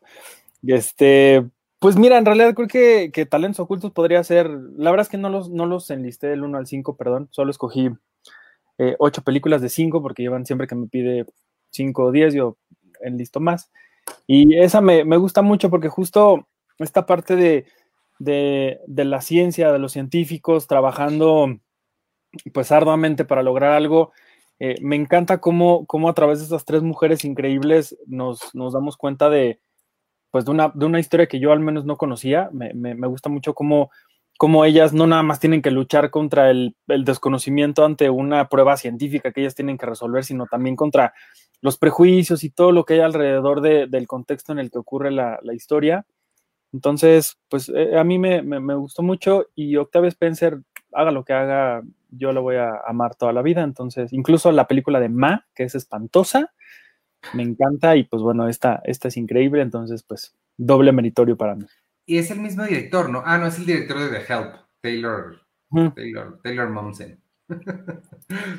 no es Taylor Momsen. Ah, Pablo Hinojosa me dice Falcon X, eso, Falcon X es el, el, el cohete. Oye, pero, pero sí, sí aterrizó porque yo estaba viendo la, la transmisión y, y no, Claro. no, no estaba nada en la plataforma, se fue la señal y de pronto ya estaba ahí parado, muy, muy, muy, pues muy rectito, la cosa está así muy, muy sospechoso. Pues ni modo que aterrice de lado. Pero como así en dos segundos que se fue la imagen ya estaba y no estaba, ahí está muy raro. ¿Por qué le dan eh, argumentos a la gente conspiracional, cons- ¿cómo se llama? Conspirativa para que crean que no, no fue cierto, Iván? Pues tú eres el que está repitiéndolos. Mi número 5 es. Se me hace raro. Ah, bueno, no sé si esté más adelante en el listado de Arturo. Mi número 5 es Apolo 13. Creo que es increíble. Tengo muchas ganas de volver a verla. Este es la, la- la historia de Jim Lovell y el viaje del Apolo 13. Em, de donde viene la clásica línea Houston, tenemos un problema. Otra vez Ed Harris, que Ed Harris creo que para ser este, la persona del, del comando en, el, el centro de comando de, de- de Houston es, es increíble. Y que además es la voz de, ¿de dónde? De Gravity. De Gravity, que También. quizás haga apariciones más adelante en las listas de alguien. Este, Apolo 13 va a ser mi número 5. Ah, mi número, mi número cuatro. eh, hoy tengo que decir que estoy dejando fuera películas que, si bien hablan como del espacio, eh, no, no es precisamente como una carrera espacial ni nada por el estilo. O sea, estoy dejando fuera Ad Astra, que me- a mí me gusta mucho Ad Astra, Sí, a mí también me gustó. o Moon, eh, pero no es como tal. eh, bueno, en mi cuarto lugar es First Man de, de Damien Chazelle, que es la, la primera vez que la vi dije, "Eh, está buena, pero me sigo quedando con Whiplash o La La Land, o se, se- se nota que la hizo como de encargo esta película, meh.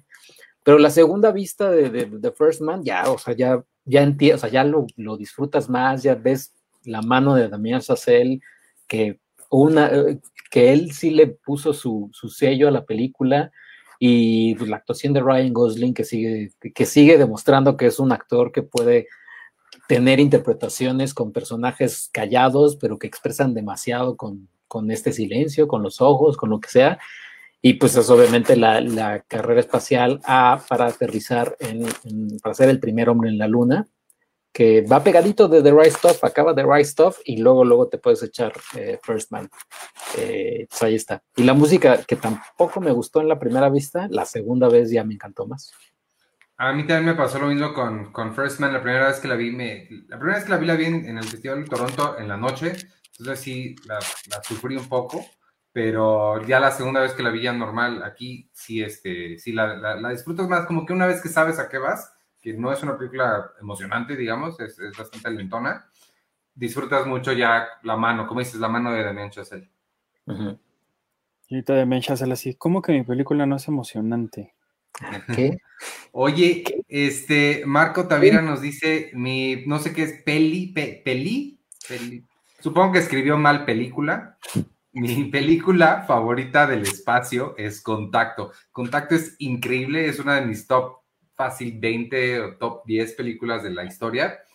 Yo no la, no, no la mencioné porque no sucede en el espacio, que ese es como el criterio para quitar estas, pero, pero ¿A sí, tu criterio? Porque en el mío sí está. No, no, sí, en, en mi criterio sí tiene que suceder en el espacio. Pero este, no, pues cada quien tiene sus criterios. Ni modo, Marco. Yo la, yo la vi muy, a mí me gusta mucho, pero también la vi muy niño y me daba muchísimo miedo. ¿Contacto? acuerdo. Ajá, no, o sea, no sé por qué, pero era la época en la que yo veía eh, a escondidas eh, Tercer Milenio y estos programas de Jaime Maussan que me daban un terror espantoso y pues yo hacía la conexión de, de, pues de eso. No me acuerdo si la vi o la rentaron en, en un videocentro que estaba cerca de mi casa o la pasaron en la tele y ahí la vi, no sé. Pero me acuerdo que la vi de muy niño y sí me, me espantaba muchísimo esa película. ¿Pero la Quiero has vuelto a verla ver? No, quiero verla otra vez, No, pero me gusta mucho. Es, la escribió Carl Sagan. Sí. Bueno, vas. Mm, pues yo creo que la, la siguiente que yo pondría sería Wally. Mm. Qué gran opción. Sí, digo, porque creo que ya los números siguientes ya van a estar mucho más, más clavadones. Igual y me gusta mucho el, la, todas las secuencias que ocurren en, el espacio, o sea, particularmente cuando él y Eva están flotando alrededor de... ¿Qué es? No, sé, no les voy a decir, no sé, pero... Ajá, no, pero como que con sus, con sus este, manitas tocan algo y son como, como estrellas o algo que está ahí en el, en el espacio. No sé, perdónenme, yo de, de cosas del espacio no sé. Pero esa escena me gusta mucho y toda la parte de, de los humanos viviendo en, en el, pues sí, en esta nave y ya realmente siendo para nada inteligentes y totalmente dependientes de la tecnología y, y todo eso, además de que es una película muy bonita, que, que te conmueve hasta las lágrimas, que te, que te hace sonreír muchísimo. También es un gran mensaje sobre el calentamiento global, sobre la irresponsabilidad de los seres humanos, de lo dependientes que somos de muchísimas cosas, de que las máquinas nos van a, querer traicionar algún día. Y, pues sí, creo que es una de las mejores películas de, Pixar y, me encanta, me encanta, siempre, que la veo me, me, encanta, entonces por eso creo que la pondría ahora.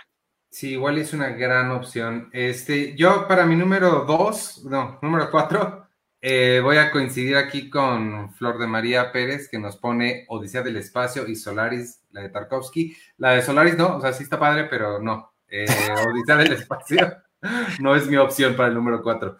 Odisea del Espacio es mi, número 4. Este, esta es otra película que, que para mí al menos sí requirió verla varias veces. De hecho, requirió un trabajo de la escuela para que yo la apreciara este, me, encargaron hacer un ensayo sobre ella en la universidad y ya la había visto y no le había entendido nada, no me había gustado, pero a partir de ese ensayo en el que pues, tienes que leer, investigar, este, le, agarré un, cariño muy especial y sí, es mi, número 4, Odisea del Espacio 2001 de Kubrick. Es, es, difícil, pero creo que vale la pena. Sí, es complicada. ¿Viste la de 2010? Yo nunca la vi. No, no, nunca la he visto. Sí, no, y es que también, o sea, ¿cómo, cómo, digo, cómo se atrevieron? Pues se atreven a lo que sea, ¿no? Hollywood, pues, pero... Pues también está basada en, o sea, según yo, Arthur C. Clarke escribió 2010 también, ¿no? Y en teoría explican un chorro de cosas que pasan, pero justo creo que explicarlas es donde me imagino que es lo que le da en la torre. Sí, exacto, y no recuerdo quién es el director de esa, pero bueno. Eh, mi número tres es eh, Gravedad de, Alfonso Cuarón, porque pues, ya, creo que, creo que cuando salió eh, Gravity y que fue el trancazo de trancazos en taquilla, en premios Oscar y lo que sea, fue el boom de eh, tanto actores, actrices como la industria de Hollywood de tenemos que hacer películas en el espacio porque eso es lo que la gente quiere y, ahí está Interstellar y todo el cast de Ocean's Eleven tiene su película en el espacio. Eh, todos, todos tienen ahí películas, o sea, Natalie Portman, todo mundo tiene su película en el espacio, pero Gravedad fue la que fue la que la primera que hizo eso y vaya que híjole, o sea, sobre todo lo que logró el con la fotografía es algo no, que, todavía creo que sigue, seguimos como impactados de que la película no haya sido en el espacio, aunque muchos creían en México que había sido en el ¿Qué? ¿Qué lo filmó en el espacio Cuarón? ¿Y, si se ganó Sandra Bullock el Oscar por esa, va? No. No. ¿No? Ah. No, pero, pero Cuarón sí se ganó el, el Oscar a Mejor Director y fue el primero de esta, de esta racha en la que vamos a considerar a Damián Chazelle como mexicano, para que consideremos desde ahí para acá que todos los directores que se han ganado el Oscar en esa terna han sido mexicanos. Y ya está. ¿Tú, Arturo? Pues también yo creo que me quedaría con, con, con gravedad. Me encanta la música. Me encanta la película sin música al mismo tiempo, lo cual es muy, muy irónico. Eh, a mí la verdad es que justo lo que dices de, de que a mí me voló la cabeza cuando la pude ver. Me acuerdo que hasta la vi en IMAX y todo. Entonces era realmente espectacular lo que, lo que habían logrado ellos. Eh, también, pues, Sandra Bullock lo hace increíble. La química con, George Clooney también es, pues, es, es, muy interesante como ellos justo nada más sostienen toda esta película y particularmente Sandra, eh, pues, casi el, resto de, de toda la trama, de toda la historia. Y la verdad es que sí, yo cuando la vi, sí la vi con muchísimo orgullo cuando supe que, que Cuarón la dirigía y que Lubeski estaba ahí. Sí, realmente decía, qué chingón que alguien que, que salió de aquí, que, que, que se formó aquí, también haya, esté pudiendo, pudiendo hacer estas cosas increíbles. Y también me gusta mucho que a partir de ahí, como, como ahorita decía Checo, no, no de las películas del espacio, pero que sí mucha gente volteó otra vez a ver al talento mexicano, a confiar en ellos, a, en abrirle la puerta y sin duda alguna creo que, creo que Gravedad fue una responsable de eso. Yo sí le hubiera dado el Oscar a Mejor Película porque creo que ese año ganó... Este, eh, 12 años esclavo, si no me equivoco. esclavo. No, y, sí, yo también. Entonces, hey. sin alguna creo que se lo merecía muchísimo más. Y, sí. y nada, sí, a mí me, me, me, encanta. Este, antes de dar mi número 3, nada más Arturo Reyes dice, me dice que debería intentar el libro de 2001. Es todavía más denso, me tardé casi un año en leerlo. He leído Arthur C. Clarke, no he leído 2001, sí me da, me da mi intimidancia. Y este, los que quiero leer son los de Foundation de Isaac Asimov, no he leído la trilogía. Pues y Víctor Recinos, que le mandamos un saludo porque él es quien, nuestro, el zar de las suscripciones. Este, y de los muñequitos, como dice Penny. Y el de los muñequitos. Este, Sunshine, Sunshine también es bien padre, excepto por los últimos 20 minutos. La, la tengo que volver a ver porque sí es increíble esos últimos 20 minutos, como dices, creo que dividen al público, pero el score, el score de esos últimos 20 minutos también es una cosa maravillosa que muchos han, han vuelto a usar en sus películas, pero, pero sí, o sea, eh, iba tan bien Sunshine, tan bien, y luego, y luego pasa eso. Y, uh. Oiga, esa podría ser nuestra, nuestra pregunta de la semana. ¿Qué película antes de que termine el final oficial que el director quiso poner, ustedes le pondrían pausa o stop y dirían aquí se acaba y aquí termina perfectamente bien. Ah, esa está muy buena esa pregunta. Este, bueno, mi, mi número tres, falta, eh, Sergio dijo que él no lo iba a considerar, no, no, no, no me acuerdo por qué, pero mi número tres es Moon, creo que es una película increíble, es Sam Rockwell siendo el mejor Sam Rockwell que hemos visto es este Duncan Jones haciendo algo que todos esperábamos que volviera a hacer y que creo que no ha vuelto a, a tener ese, ese nivel. Este, si no han visto Moon, supongo que en español lo pusieron en la luna. En la luna. Está, este, está por ahí, hace poco la mencionamos, creo que estaba en, en Cinepolis Click, me parece. Véanla, de verdad, si no han visto Moon, es una película chiquita, es una película independiente pero no le piden nada en términos de calidad, ni, ni de efectos, ni nada a, a, ningún blockbuster. Es la historia de un, de un, cuidador de una estación en la Luna que se dedica a, a minar un mineral de allá. Y, este, y es, es, increíble. Entonces, Moon es mi número 3. Creo que, creo que mi, o sea, mi, mi, mi regla, pues, es que Moon puede ser, o sea, se lleva en el, en el espacio, pero si la cambia, si es un hombre que está en una este, mina en Tanzania. En una mina en Tanzania, es lo mismo. O sea, creo que esa es como mi, mi única como cuestión. Y Adastra igual, ¿no? Es un tipo que se va a buscar a su papá que está en África. O sea, el, el, el espacio es, claro, algo, es algo protagonista, pero si la película la cambias, que a final de cuentas también Gravedad es, o sea, querían hacer Gravedad primero en el desierto, que la película de Jonás Cuarón, Desierto, era, es más o menos una mezcla con Gravedad, porque ellos querían hacer primero Desierto. Bueno, después de mi explicación. Eh, la segunda es eh, Contacto, de, de Robert Zemeckis, que la, justo lo volví a ver, creo que Marco Tavira estaba diciendo que no la encuentra por ningún lado, está en Amazon Prime, la volví a ver eh, antier, creo. Y no, bueno, es que sobre todo, qué maravilla, eh, Robert Zemeckis. Eh, sobre todo, habíamos, habíamos platicado de la secuencia donde corre esta Gina Malone, eh, que es, es, una toma que la sigue, la sigue, la sigue hasta llegar a un espejo y te preguntas cómo, cómo demonios hicieron esa, esa escena. Pero también hay otra secuencia que no me había dado cuenta que sí, era, que sí fue compleja, me imagino, por, por otro tipo de situaciones, donde es esta Jodie Foster maneja su jeep a toda velocidad, velocidad por la selva de no sé qué, en Panamá creo que es, y vemos a Jodie Foster en el retrovisor, sabemos que es ella y demás, y va conduciendo por este lugar que está enlodado y lo que quieras, y se detiene justo donde, o sea, frena donde está donde están varias personas, y uno de los actores, no recuerdo cuál es el nombre, se queda, pues se queda viendo el coche, o sea, pero lo complejo de esa secuencia es que es Jodie Foster manejando sobre tierra enlodada y tenía que frenar exactamente y rezar por no atropellar al otro actor, y el otro actor se tenía que quedar exactamente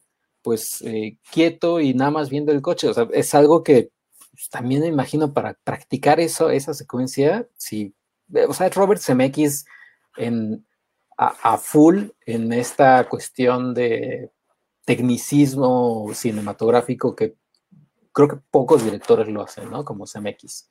la voy a volver a ver porque yo no, no me acuerdo de esa, de esa secuencia en particular, pero sí, la película es increíble. Es increíble y lo que tú dices de que no van al espacio, yo nada más te diría que como lo que dicen eh, uno de los personajes eh, que grabaron varias cámaras la, cápsula de Jodie Foster, pero la cámara de Jodie Foster grabó ocho horas de estática. Entonces, realmente si fue, si fue el espacio o no, pues ya depende de cada quien, ¿no? No, sí fue, pues cayó en un, en un hoyo de gusano, ¿no? Como Interstellar, que se me olvidó por completo Interstellar, esa también pudo haber estado aquí. Sí, pero, pero vean, vean Contacto, la verdad es que es una gran película espacial y, tiene todo. O sea, y Robert Zemeckis en plan ya adulto, dejamos atrás Volver al Futuro y pues ahí está. Y no es de miedo, Arturo. Y no es de miedo. Pero pues es que así yo me acuerdo de, la película.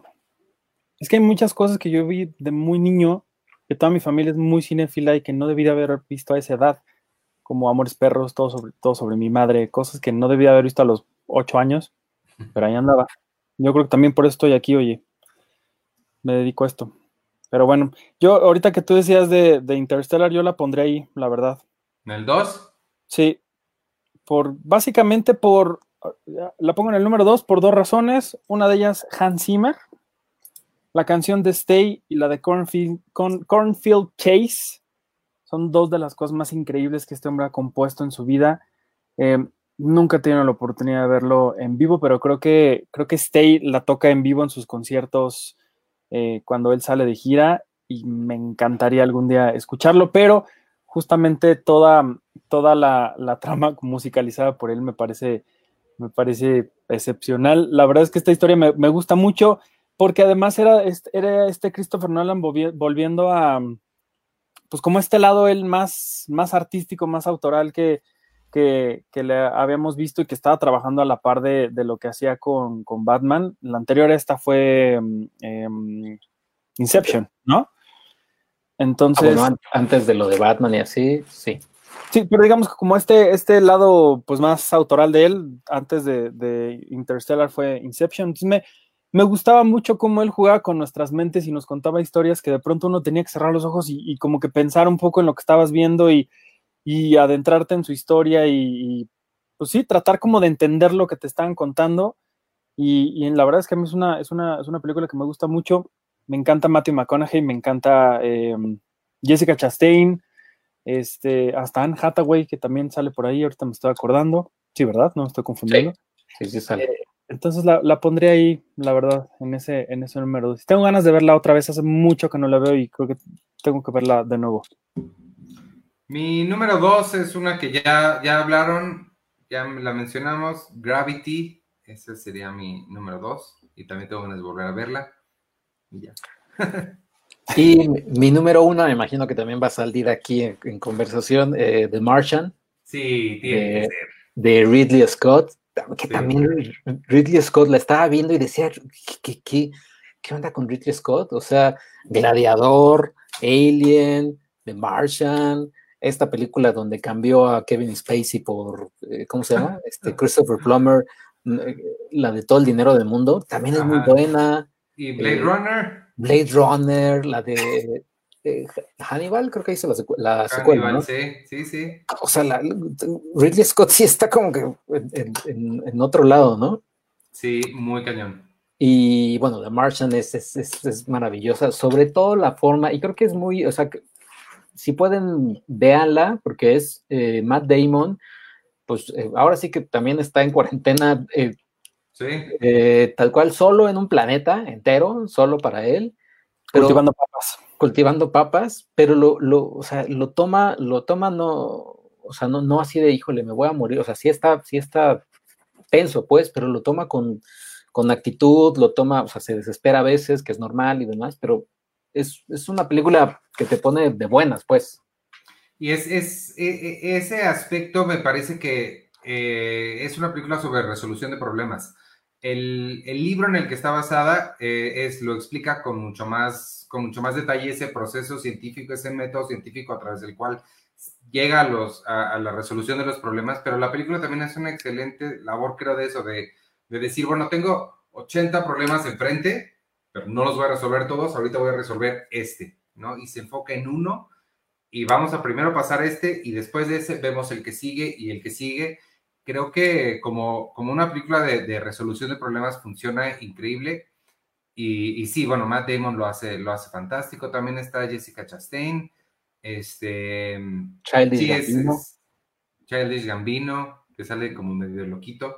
Ajá, Está Kristen Wiig. Kristen Wiig, eh, Sean sí. Bean, Sean Bean, él no lo recuerdo. que ah, es que está una escena muy padre que, que, que sí es como muy meta, donde dicen, ok, le vamos a llamar a esto el consejo de Elrond. Y ella, Kristen Wiig, ¿qué es el consejo de Elrond? Ah, sí. Ah, es del Señor de los Anillos, donde es- es- se juntan para derrotar al anillo. Ok, los odia a todos, pero está Sean Bean, que él estuvo en el Señor de los Anillos.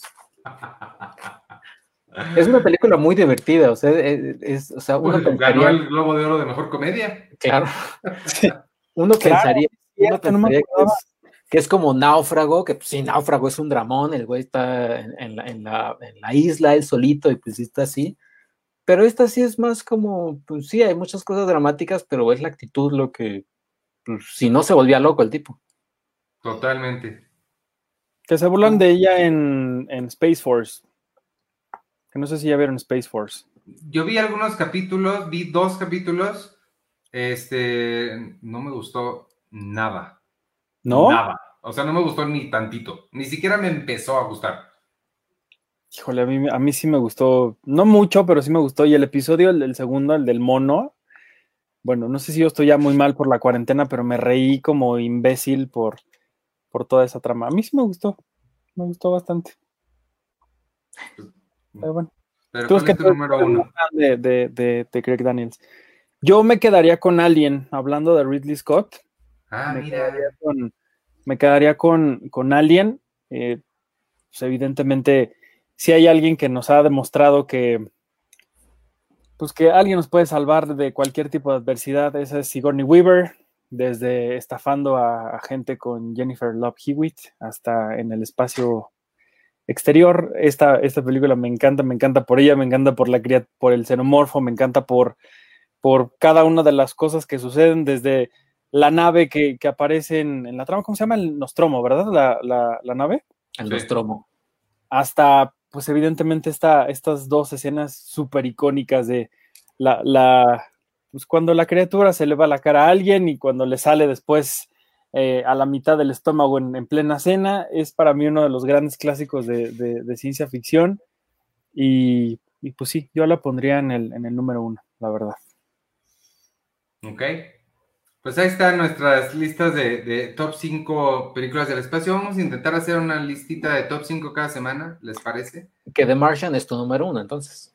Sí, sí, sí, sí, sí, sí. Sí, por Ah. eso hablé de ella, me metí en tu, en tu Ah. lugar, porque también era la mía. Ok, ok, sí. Este, pues algo más de lo que quieran comentar o ya nos vamos, ya dejamos que esta gente duerma y descanse. Pues, pues hoy murió Héctor Suárez y Ay, fue sí, una noticia muy triste, eh, muy lamentable. Él ya venía eh, lidiando con, me parece que cáncer desde hace mucho tiempo, ya estaba, eh, estaba bastante enfermo, pero, pero pues bueno, indudablemente si hay un hombre que representa el lado más oscuro y, e interesante e inteligente del humor en México fue él. Eh, quizá lo, lo, lo más que podremos recordar sería ¿Qué nos pasa? Pero también Mecánica Nacional, la película de, de, de, La Lagunilla, El Miluso, es decir, cada uno de los personajes que él hizo, construyó, dirigió, produjo, que él también era un auténtico Milusos, demostraban un poco el por qué diablos estamos como estamos, somos como somos. Y aunque él se preguntó siempre que qué nos pasaba, pues ni siquiera él lo supo responder. Entonces creo que más que nunca vale la pena que, volvamos a, ver su, su, trabajo. No sé, la verdad, no he podido buscar en dónde están Mecánica Nacional, estas otras películas donde él salió, pero seguramente en Film y Latino hay mucho, en Claro Video, en, en, Blim. Entonces, pues véanlo por ahí si, si tienen oportunidad. Si no, yo sé que en YouTube también hay muchas cosas. Checo y publicó una, una lista de los mejores momentos. Pues sí, hay que, habrá que recordarlo con, con, con su trabajo. Yo me acuerdo que qué nos pasa la vida yo con mi papá de chiquito. Sí, yo fui de hecho, yo fui de hecho a verlo al teatro hace como ya un par de años eh, que mi papá, mi papá es fan y nos llevó a mi mamá y a mí y lo vimos en, creo que era ¿Qué nos pasa? o no sé cómo se llamaba la obra. Y la verdad, pues es que sí, es, es, un ícono en la comedia. Y digo es porque va a seguir siendo. Sí, claro. ¿Vieron la última película que hizo, la de... Mentada de padre. Ajá. No, pero me acuerdo mucho que la vendieron como Héctor Suárez, ¿no? Y él aparecía en el póster y demás. Sé que es una producción de Lemon, creo. Pero la verdad es, por lo que he oído, él aparece como cinco minutos en la película y... Se muere. O sea, se muere su personaje a los cinco minutos y ya. O sea, y son los hijos como que intentando luchar por esta herencia que él se las deja, que tiene que hacer un reality show, pero radial, y, ya. Pues mientras tanto, vean ahí la, la, lista que publicó Sergio y en lo que buscamos donde se puede ver, sobre todo Mecánica Nacional. A mí me gusta más el Mil Usos, pero Mecánica Nacional y el Mil Usos este, deben estar en algún lado. Las buscamos y las ponemos ahí en la descripción del, episodio, ¿les parece? Sí. Y este, y pues vámonos. ¿Qué dijiste que íbamos a hacer la pregunta de la semana, Artur? La dijiste hace ratito. Sí. Em, ¿Qué película o qué historia ustedes deciden que tiene un, un, final mucho mejor que el que su director eligió al ponerle stop unos minutos antes de que acabara? Y no arruinarlo al final. ¿Qué película termina antes de que termine? Eh, How I Met Your Mother, cuando Ted dice, y así es como conocí a su mamá, ahí le pones stop y ahí se acaba la serie y termina increíble a pesar de la última temporada. Algo, algo más o menos así. Titanic, cuando Jackie Rose está en el coche y dicen, cuando, cuando, cuando este barco atraque, eh, me voy contigo. Stop, y ya los dos son felices para siempre y lo que quieras.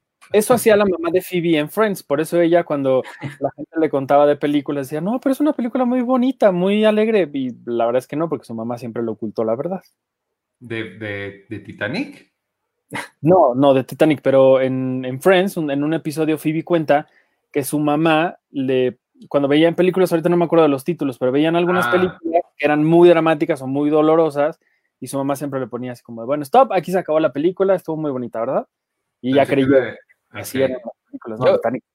Yo, puedo decir nada más, o sea, la única, una reciente, no, no es así la única que, le pongo stop, pero está eh, Good Boys o Chicos Buenos, no sé cómo lo pusieron aquí en español, la que produjo Seth Rogen con Jacob Tremblay. Sí. Está en HBO y es una película que sí tiene una, unos un último minuto ahí que eh, como que medio se cae, pero antes tiene una, secuencia. Habla sobre todo son estos tres chavitos que, se dan cuenta de que igual ya no son tan amigos. Eh, va a llegar la secundaria y pues ya cada quien va a tomar su camino. Es una película muy bonita y muy divertida y lo que quieras, pero sí, le tienes que poner stop ahí para, para que sea un buen final. Y a lo que me recordó que ellos, que son unos niños que están a punto de pasar a secundaria, y que tienen que conseguir dinero para un dron, que tienen que hacer, no sé, tienen que hacer varias cosas ahí. Se, ellos reaccionan como reacciona, reacciona Kumail Nanjiani y esta mujer... Eh, Issa Rae. Issa Rae en The Lovebirds, solo que ellos tienen 12 años y a ellos sí se las pasé. O sea, porque ellos están así desesperados y, y, dices, bueno, te las paso porque eres un niño de 12 años y estás así y no sabes que pues, no hay tanta bronca pero no se las pasé a Kumail Nanjiani. Yo no se me ocurre este, ninguna más que Sunshine que hablábamos hace ratito, así que yo voy a responder que Sunshine y mejor voy a leer el comentario de Flor de María Pérez que dice, pregunta fácil, Ruby Sparks debió terminar cuando él está presentando el libro antes de volverla a encontrar. El final me arruinó la película. Yo no he visto Ruby Sparks, pero le creo. En Defending Jacob, el, hay dos momentos antes de que acabe la serie en la que dije, puta, si acaba aquí va a ser increíble. Y así pasan esos dos momentos. El final también termina siendo muy emocionante, pero, pero eso me pasó también con esta serie que decía, ya, ya, ya acábala, ya acábala, porque siento que la van a cagar y no, al menos ahí sí la, la libraron un poquito. Tú, Arthur, ¿cuál es tu...? No, pues ya la dijo. Dijo How I Met Your Mother. Sí, bueno, dije película o historia. O sea, ah, serie. ¿se vale serie? Ah. Y Marco puse de, Ta- mi respuesta como ejemplo.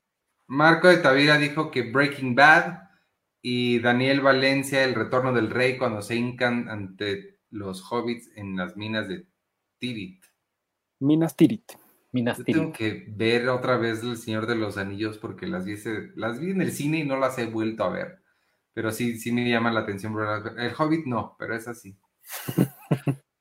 este, bueno, vámonos entonces. Eh, a menos que quieran añadir algo, ya acabamos. ¿Tanto No, ya bien? está. Resolvimos cosas, se sienten bien. Sí. Ok. Este, vámonos para ya no estar aquí. Gracias por habernos escuchado. Amigos, quienes nos vieron en vivo, quienes nos estén escuchando en Spotify o en YouTube o en donde sea que nos sigan, muchas gracias. Acuérdense que ya está la revista impresa de junio disponible en elcolecto.com y en cinepremier.com.mx. Ahí encuentran el botoncito del lado derecho arriba que dice compra tu revista aquí. La pueden comprar digital, física, suscribirse. Tenemos muchas opciones. Ténganos un poco de paciencia todavía. Seguimos resolviendo un montón de cosas, pero les prometo que está mejorando la, la onda. Ha sido un proceso, proceso difícil, complicado, complejo, eh, sobre todo porque todo lo tenemos que hacer así a distancia. Pero ahí vamos y les prometo que lo estamos haciendo con mucho amor, con mucho gusto. Este, ayúdenos, vamos bien, pero complicada la cosa. Este, y nada, yo soy Iván Morales y me pueden seguir en arroba Iván Morales y en todas las redes sociales de Cine Premier, arroba Cine Premiere con la E al final, en Twitter, Instagram, Facebook, en Spotify.